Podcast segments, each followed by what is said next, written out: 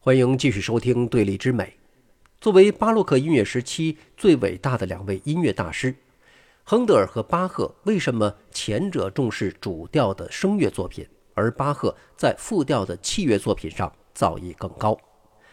其实它有内在的逻辑，那就是声乐天然适合主调音乐，复调音乐呢更能够包容器乐。这就源自声乐和器乐在表现维度上的差异。咱们可以拿人声和钢琴来做比较。首先，人声可以持续发声，而钢琴呢，如果不踩踏板，音长就会短促，手指从琴键上移开，音就停止了。其次，人声在发声之后是可以操控的，可以控制一个音逐渐的由弱变强，再变弱。相对的，钢琴弹奏长音，这个音一旦发出之后就不受人控制。钢琴的发音由琴锥敲击琴弦的一刹那的速度和力度决定，再没有其他的因素。再者呢，人声可以做颤音，颤音，听上去是音高在上下颤动，钢琴是玩不出这个花样的。当然，有一些经过改造的古钢琴是可以的，但是这并不常用。管弦乐在这方面比钢琴强一些。管弦乐可以和人声一样发出长音，并且做变化，音量和颤音都可以控制。弦乐上的颤音技术叫做揉弦，通过手指在琴弦上前后揉动，改变振动当中的弦长，从而达到音高上下颤动的效果。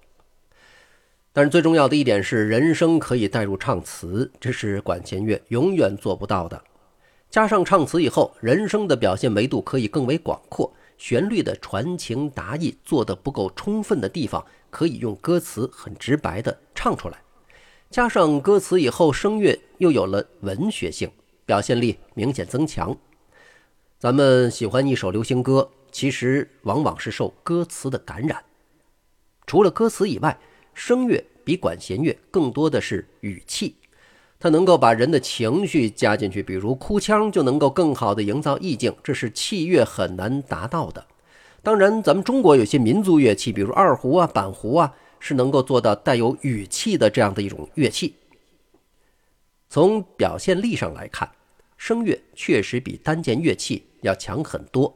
要在表现力上赶上声乐，器乐就必须挖掘其他维度的可能。例如，钢琴利用和声与对位上的可能性，通过多声部的互动交互，形成多变的音响效果，来弥补单音表现力的缺失。这也是为什么最优秀的钢琴作品几乎都出自德奥作曲家之手，因为他们的钢琴音乐是和声性的，是多线程的。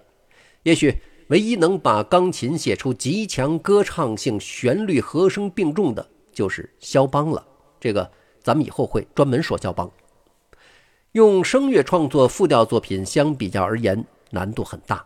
贝多芬第九交响曲最后的声乐部分用到了复调手法，也许只有贝多芬一般的伟大作曲家才能够掌控自如。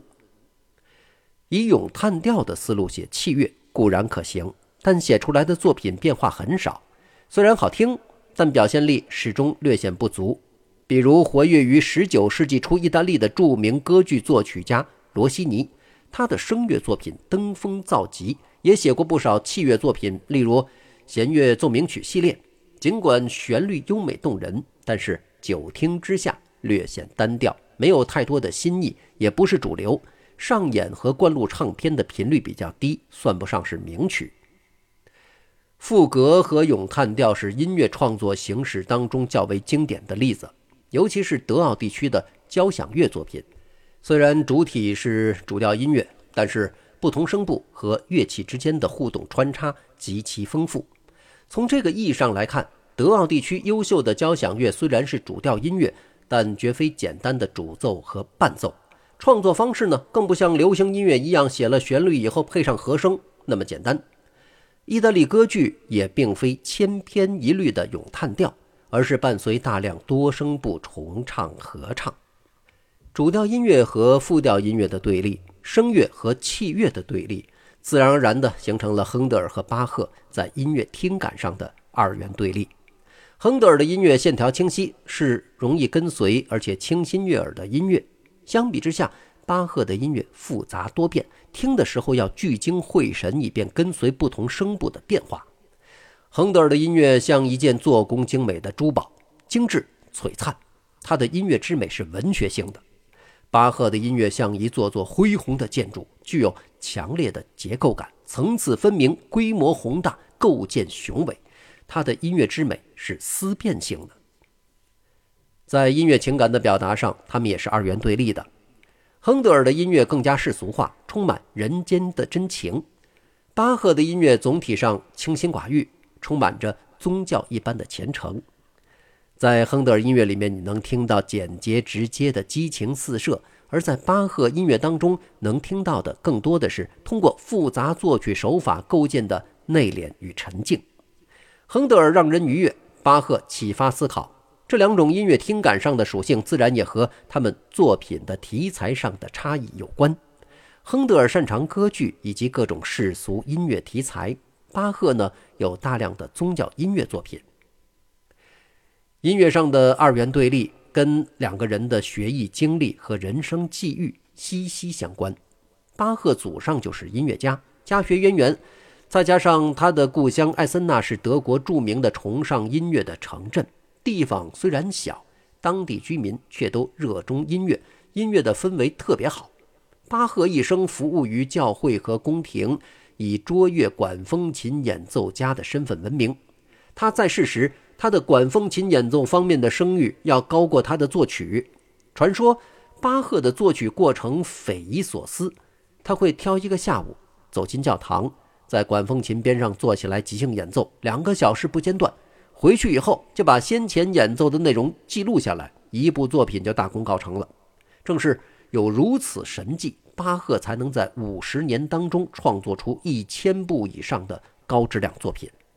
终其一生，巴赫都没出国，晚年一直在莱比锡担任托马斯教堂乐长这个职务。亨德尔呢，他的学习创作生涯比巴赫要丰富得多。早年的学习经历也坎坷得多。亨德尔的爸爸呢是一个理发师，觉得我都已经干这行了，你要去玩音乐，那也是个卑贱的职业，一直就反对亨德尔学音乐。亨德尔为此经历了不少家庭斗争，直到被当地的一位贵族发现，而且给他资助。亨德尔年轻的时候，通过自身的努力赚学费去意大利学艺。在巴赫和亨德尔之前。德奥地区的音乐仍然在仰望意大利。在意大利的三年留学生涯里，亨德尔熟悉了意大利的歌剧艺术。他是一个对前途有主见、有计划的人，跟巴赫的兢兢业业、勤勤恳恳全然不同。亨德尔认准了英国是能大展拳脚的地方。自英国的巴洛克音乐大师博塞尔去世之后，英国的音乐界，尤其是歌剧界，可以叫做一蹶不振。这对亨德尔来说，那却变成了千载难逢的抄底的机会。亨德尔随后就去了英国，通过一部歌剧《里纳尔多》获得了极高的声誉。此后，亨德尔服务于英国王室，成了王室和贵族的座上宾。亨德尔在世的时候就已经享有盛誉，是妇孺皆知的音乐大师。巴赫不一样，他一生服务于教会和宫廷，只是一名文艺口的公务员。两个人社会地位的差异影响着创作风格。两个人才华相当，甚至巴赫应该高出亨德尔少许。但是巴赫的恬淡性格让他安于当一名勤勤恳恳的公务员，而亨德尔的好胜之心呢，注定他要扬名立万，誉满天下。亨德尔的音乐华丽高贵，巴赫的音乐深邃空灵。其实。巴赫和亨德尔的际遇，就像上一章我们提到的鲁本斯和伦勃朗类似，一个名满天下，一个偏安一隅，一个外放激情，一个内敛沉静，但他们都是巴洛克时期成就最高的作曲家。亨德尔音乐的世俗性和巴赫音乐的超然性的二元对立，跟他们的音乐受众也直接相关。亨德尔服务于宫廷，著名的水上音乐和焰火音乐都热闹非凡、优美动听。说到焰火音乐呢，据说呀，这是为一场焰火晚会专门创作的音乐，但是那场焰火放的极其的糟糕，特别差。不过现在恐怕大家也不会去记那场焰火到底怎么样，因为有了传世之作《焰火音乐》。亨德尔写歌剧，他呢是要面向大众，音乐就得接地气；巴赫呢是服务于教会，不需要对公众负责，音乐要接的是神气。亨德尔的音乐向下沉，巴赫的音乐向上望。一个例证是，巴赫虽然没有创作过歌剧，但是有大量的清唱剧。什么是清唱剧呢？基本上可以认为是不带舞美和表演，而且用拉丁语演唱的歌剧。清唱剧也有剧情，但大多都是圣经故事，是素颜版的歌剧吧。以巴赫的才能，不可能不会写歌剧。之所以不写，是因为不需要。亨德尔虽处巴洛克时期，但他的音乐在听感上并不具备典型的巴洛克特色。巴洛克最早用来形容拉莫歌剧的复杂听感，它的音乐特色其实和巴洛克的绘画建筑有共通之处，繁复装饰性是这个时期所有艺术形式的共通性。亨德尔的音乐在巴洛克风格当道的主流圈中可以说是一股清流，他的音乐之美是简洁的，用纤巧凝练的旋律迅速俘获听众。以里纳尔多为例，这部作品让亨德尔在英国一战成名。虽然剧情上没有什么创新之处，但是唱段清新可人。对于当时沉闷的英国歌剧界来说，那可以叫做清风拂面。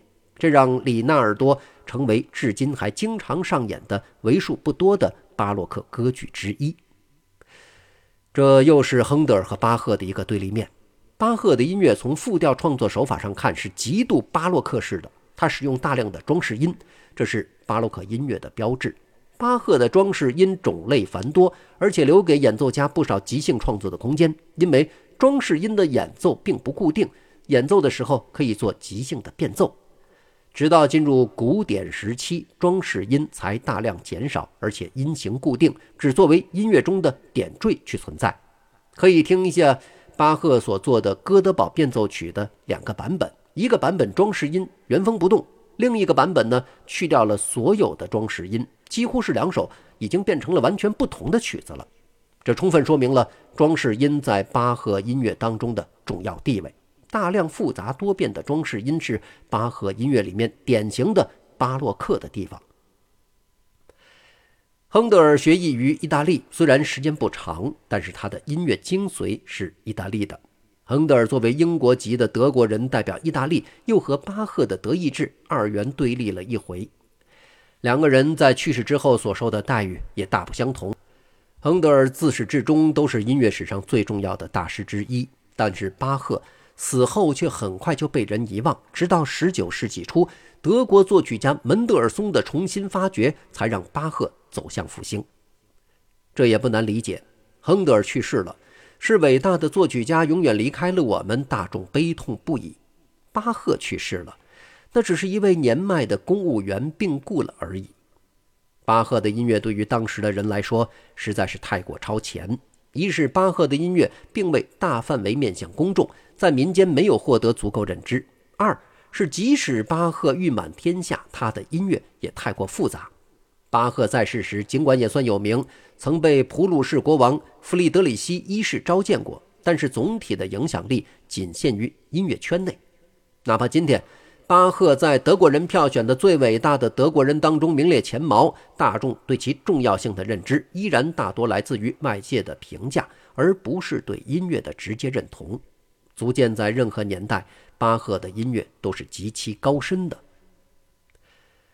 但令人感到遗憾的是，这对巴洛克音乐的病逝双雄终其一生都无缘相见。他们相互知道对方，并且相互欣赏。巴赫骨子里面是一个很谦虚的人，再加上亨德尔在欧洲红极一时，他深深的敬仰亨德尔。亨德尔时常巡演，据说有一次巡演到了离巴赫不远的城市，巴赫闻讯赶去，想和亨德尔见一面。但是很可惜，那个年代信息不准。等他赶到的时候，亨德尔已经走了。这大概是二人一生当中离得最近的一次。如果他们两个人能有机会见一面，甚至交流几天呢，将是何等的令人神往！不知道是否就像达芬奇和米开朗基罗的世纪之战一般，为后世的音乐艺术开辟出两条崭新的路径。好，在这期节目的最后呢，我们就来听一小段亨德尔的 F 大调协奏曲的作品。在下期节目当中，我们再见。